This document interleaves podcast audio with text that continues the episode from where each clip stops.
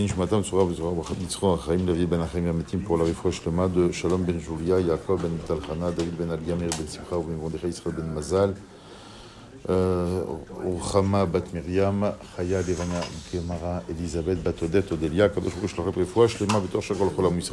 Ben. Parashat Devarim, en vérité, c'est pas seulement la parasha, c'est le Devarim entier qui traite d'un sujet extrêmement sensible que sont les brimades, les reproches, les remarques faites aux autres. Et peut-être que ce livre, si on doit retenir une chose de ce, de ce livre, c'est que faire une remarque à quelqu'un, je, bien, je parle bien entendu dans un contexte justifié, est quelque chose d'extrêmement complexe. Et dès le début de cette paracha, on a vu hier, à travers Rashi, que Moshe Rabbeinu a décidé de faire ses reproches une semaine avant sa mort. On est On est le premier Adar de l'année 2488, donc exactement sept jours avant la disparition physique de Moshe Rabbeinu. C'est là tout le Sefer Devarim, il est, il est rédigé, réalisé pendant cette semaine-là.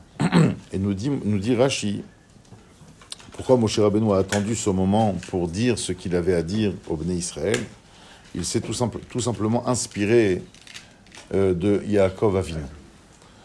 c'est une question de façon à part entière déjà très intéressante. Vous savez, quand on parle des brachot que Yaakov Avinu a fait à ses enfants avant de mourir, quand on, survole ce texte de la parashat Vayechi, on a du mal à voir les brachot. Effectivement, il y a quelques-uns sur lesquels ben Porat Yosef, Ben Porat Aleaïn, à la rigueur sur Yosef, sur Yehuda, mais sur les autres, on a du mal à voir des brachot. Quand il parle de l'impétuosité, de l'impulsivité de Réhouven, quand il parle de la colère et de la force de vengeance de Shimon et Lévi. En vérité, une bracha n'est pas forcément un souhait, mais c'est tout simplement aider l'autre à, mieux se connaître. Et c'est exactement ce que Yaakov fait avant de mourir il aide ses enfants, des fois, à travers des propos difficiles, à mieux se connaître. Si quelqu'un sait qu'il est impulsif, alors il sait très bien où est-ce qu'il doit diriger son impulsivité, puisqu'il n'est pas question d'éradiquer un trait de caractère de notre personnalité, mais tout simplement de le canaliser, de le guider là où il sait où ça serait positif, voire même productif. Et donc je reviens à ce Rashi, on était resté avec une question à laquelle je tiens absolument à répondre. Rashi nous dit Il y a quatre raisons pour lesquelles Moshe Rabbeinu n'a pas réprimandé les Israël qu'une fois arrivé quelques jours avant sa mort. Alors Rashi fait mention de deux, il nous laisse euh, le loisir d'aller chercher dans le Sifri quelles sont les deux autres raisons. Alors j'ai un peu cherché. Et donc je vais énumérer ces quatre raisons pour lesquelles mon cher Rabbeinu n'a fait de reproches qu'avant de mourir. Premièrement, tout simplement, ou. Ça, c'est le problème de beaucoup de leaders spirituels, pour pas dire de rabbins de communauté. C'est le gros problème. Quand on a des fois des choses à dire, je ne pense par exemple qu'au problème du respect de l'endroit, d'accord, du silence qui est censé régner pendant la tfila, du respect du moment où on ouvre le Echal, etc. Lorsqu'un rave est à le dire, euh, ne serait-ce qu'une deuxième fois, à partir de là, il perd de sa crédibilité. Bon, alors si sur ça on n'est pas capable de l'écouter, alors sur les autres choses aussi, on ne le prend pas au sérieux. Et puisque le but de la brimade, de la réprimande est de faire monter l'autre et de ne pas l'enfoncer encore plus, alors le rave devrait être capable de dire les choses une fois. Idéalement, il faudrait les dire une fois. Donc chez Loye, Mochicho Choser ou pour ne pas avoir à faire sa brimade, sa remarque de façon fragmentée. La deuxième, la deuxième raison, c'est tout simplement puisque je fais une brimade, je fais une remarque, j'ai mis l'autre face à quelque chose de négatif de chez lui pour qu'il se reprenne dans un esprit bienveillant, bien entendu. Alors, euh, j'incarne celui qui le gêne. Et en fait, si, si c'est quelqu'un que je suis amené à voir au quotidien et que je lui ai fait une remarque, à chaque fois qu'il va me voir, il risque de se rappeler de la remarque que je lui ai faite. Donc je risque de lui renvoyer une image négative et donc de le gêner, de générer chez lui de la confusion, de la honte. Donc c'est pour ça que mon cher abbé ne le fait qu'avant de mourir. Au moins il est sûr qu'après, euh, les Bnei Israël ne le verront plus.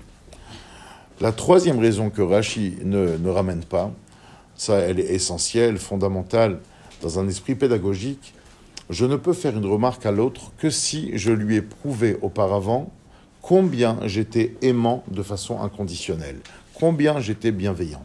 Mon cher Rabbeinu se permet de faire une remarque avant de mourir en leur disant, messieurs, euh, est-ce que vous imaginez un instant ce que j'ai dû sacrifier, ce que j'ai dû produire comme énergie pour vous défendre pendant ces 40 ans?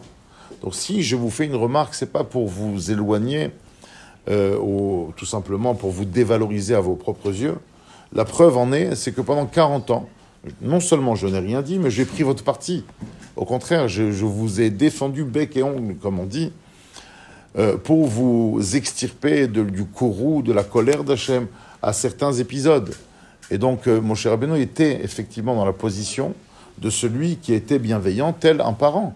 Un parent, si effectivement il fait une remarque à, son enfant, il, se doit d'abord, on va dire, de, euh, de, vérifier combien son, combien son enfant a perçu la bienveillance. Une fois que son enfant est convaincu de la bienveillance, il est plus facile de faire une remarque productive. Et c'est exactement la troisième raison pour laquelle mon cher Abeno a attendu avant sa mort pour les réprimander. Et quatrième et, dernière raison, euh, tout simplement, c'est le timing. Le timing, le bon moment. Voilà. Le problème, c'est que quand on jette des choses comme ça au passage, euh, à travers euh, un, repas un peu léger, une ambiance, il y a de la musique, etc., alors on n'a pas l'oreille tendue de la, de la même façon.